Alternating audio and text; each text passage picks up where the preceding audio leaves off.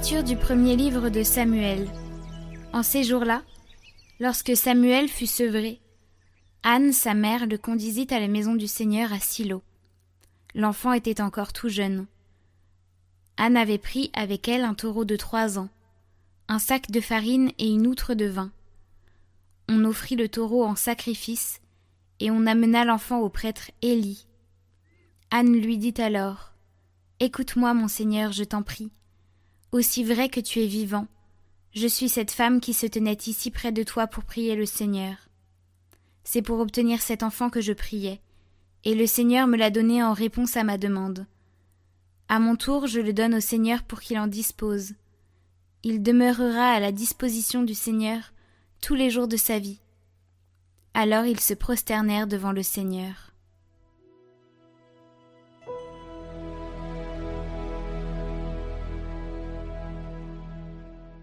Mon cœur exulte à cause du Seigneur.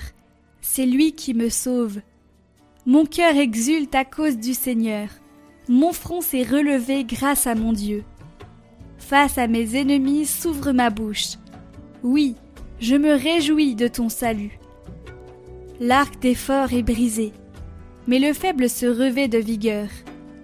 Les plus comblés s'embauchent pour du pain, et les affamés se reposent. Le Seigneur fait mourir et vivre. Il fait descendre à l'abîme et en ramène. Le Seigneur rend pauvre et riche. Il abaisse et il élève. De la poussière il relève le faible. Il retire le malheureux de la cendre pour qu'il siège parmi les princes et reçoive un trône de gloire.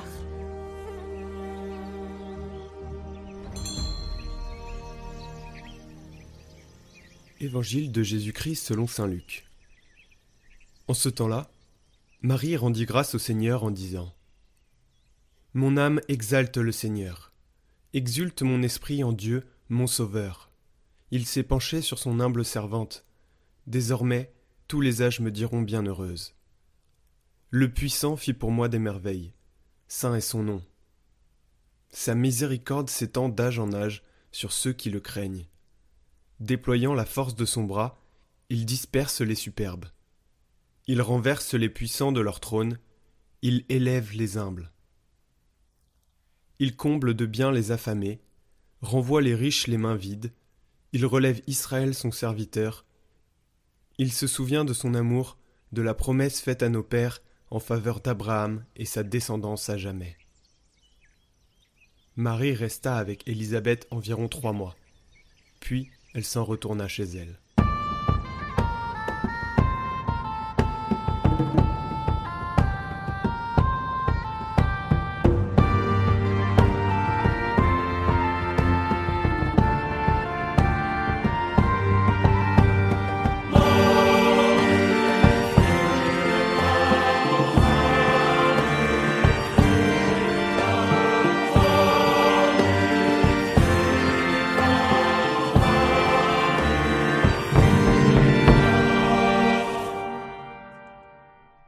Commentaire de Saint Bède le Vénérable.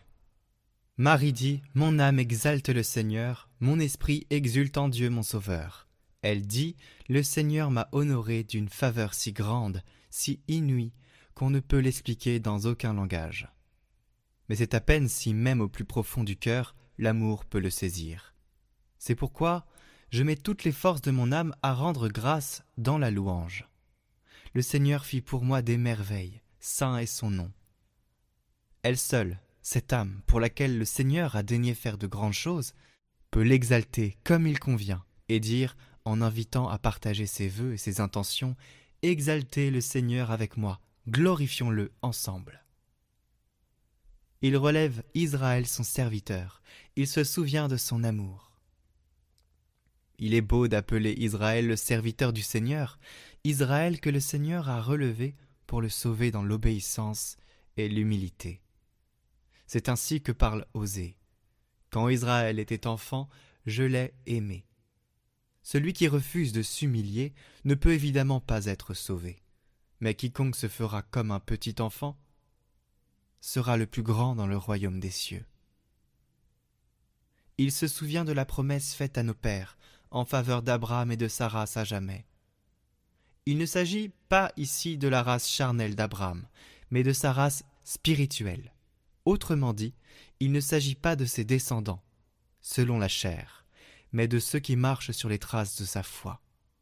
L'avènement du Sauveur est donc promis à Abraham et à sa race à jamais, c'est-à-dire au fils de la promesse dont saint Paul déclare Si vous appartenez au Christ, vous êtes donc de la race d'Abraham, héritier selon la promesse. Enfin, il est heureux que la naissance du Seigneur et celle de Jean soient annoncées prophétiquement par leur mère. La vie détruite par la défaillance d'une seule femme serait ainsi rendue au monde par ces deux femmes qui rivalisent de louanges.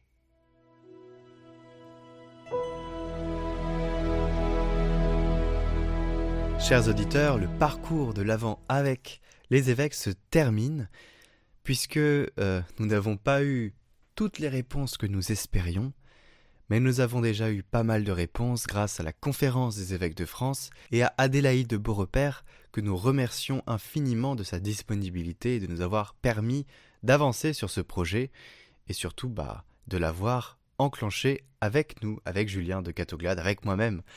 Voilà, donc merci à tous ceux qui ont permis cela. C'était vraiment quelque chose qui s'est décidé à la dernière minute. Et nous allons continuer, bien évidemment, ce calendrier de l'Avent, euh, eh bien, en l'agrémentant de trois notions très importantes et indispensables euh, bah, à méditer avant Noël. Donc voilà, on s'enrichit encore de plein de choses. Les évêques nous ont rempli le cœur, ça nous a permis d'avoir plus de proximité, de les connaître un peu mieux, parce que peut-être que tout ça, ça paraît un peu distant. Sachez que c'est aussi des hommes, comme beaucoup de commentaires l'ont remarqué et l'ont notifié.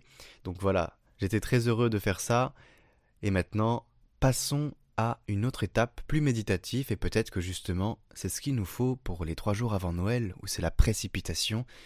Ce sera vraiment très méditatif et ce sera inspiré des jésuites et je vous laisse découvrir ça tout de suite.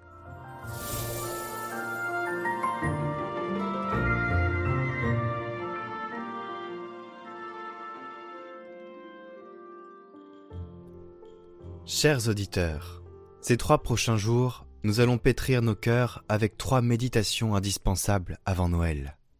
Inspirées d'une retraite jésuite de trois jours, donc ça sera comme un triduum, c'est-à-dire trois jours de prière, avec bien sûr une petite prière à la fin. Aujourd'hui, nous allons méditer sur la pauvreté. La pauvreté, dans la perspective jésuite, va au-delà de la simple privation matérielle.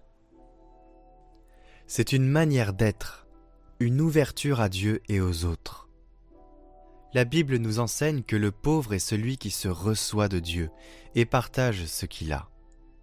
Dans notre société moderne, le consumérisme peut nous éloigner de cette attitude d'ouverture et de partage. Cette méditation aujourd'hui vous invite à réfléchir sur votre propre expérience de la pauvreté à travers une série de questions. Que considérez-vous comme un don de Dieu dans votre vie? Comment pouvez-vous mieux vivre le vœu de pauvreté au sein de votre monde, de votre famille? Réfléchissons une petite minute à tout cela et nous finirons par une prière.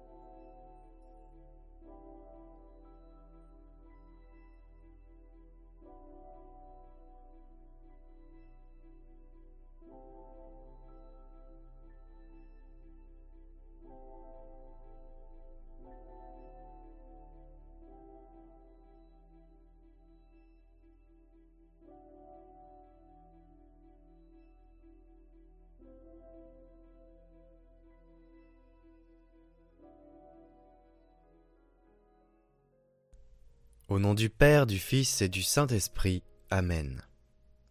Seigneur Jésus, ta puissance est infinie, ta gloire éternelle. Sans faire de bruit, tu viens sous les traits d'un petit enfant. Prépare mon cœur au miracle de ta naissance. Apporte la lumière à ce monde obscur qui attend silencieusement ta chaleur dans le froid de la nuit. L'attente elle-même est une grâce, animant mon cœur d'une joie impatiente. Dans l'attente de ta venue, accorde-moi la patience et la fidélité dans la prière.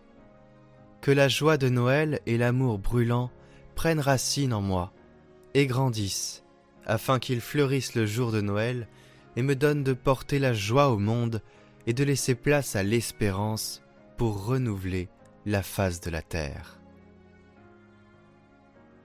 Notre Père, qui es aux cieux, que ton nom soit sanctifié, que ton règne vienne, que ta volonté soit faite sur la terre comme au ciel.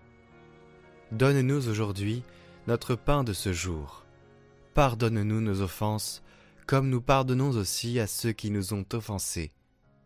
Et ne nous laisse pas entrer en tentation, mais délivre-nous du mal. Amen. Alors n'oubliez pas, chers amis, la pauvreté va au-delà de la simple privation matérielle.